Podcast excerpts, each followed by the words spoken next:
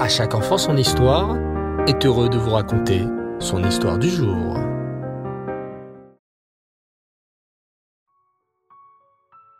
Bonsoir les enfants et Reftov et Raksameach. Vous allez bien? Baou Hachem. Je suis sûr que comme moi vous passez une excellente journée et une très belle fête de Hanouka. D'ailleurs, avez-vous vous aussi participé à l'allumage de la Hanoukia avec papa et maman? Razak, je suis fier de vous.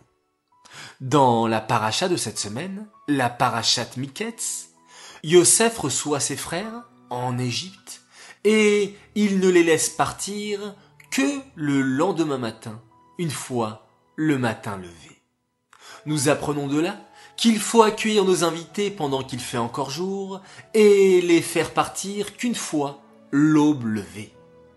Et oui, les enfants, la Torah fait attention à notre sécurité. Et partir lorsqu'il fait nuit, c'est un peu dangereux.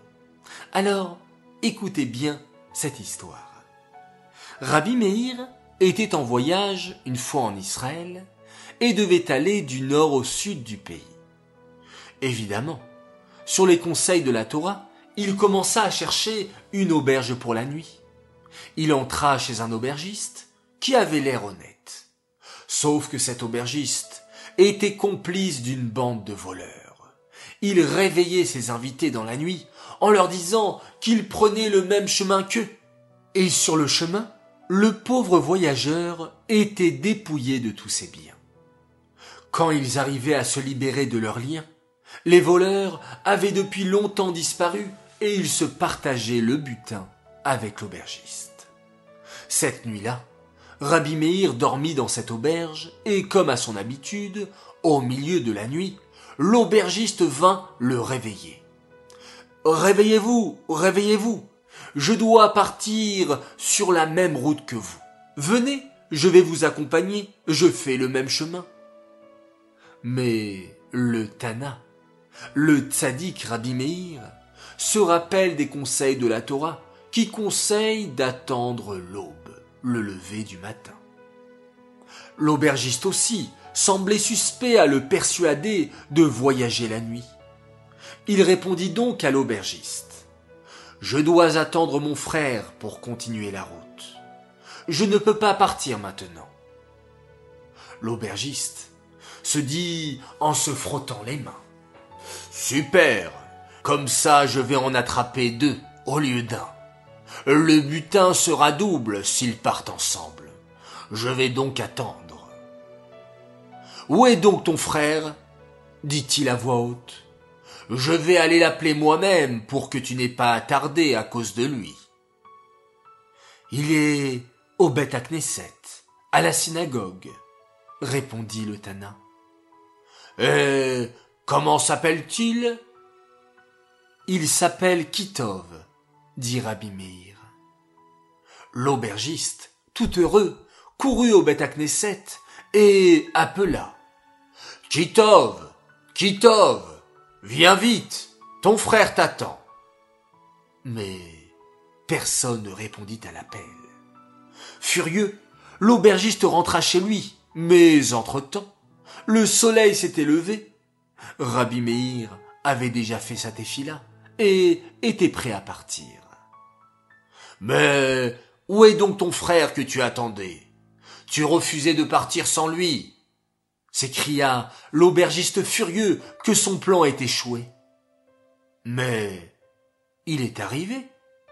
Ne vois-tu pas le soleil levé répondit en souriant Rabbi Meir.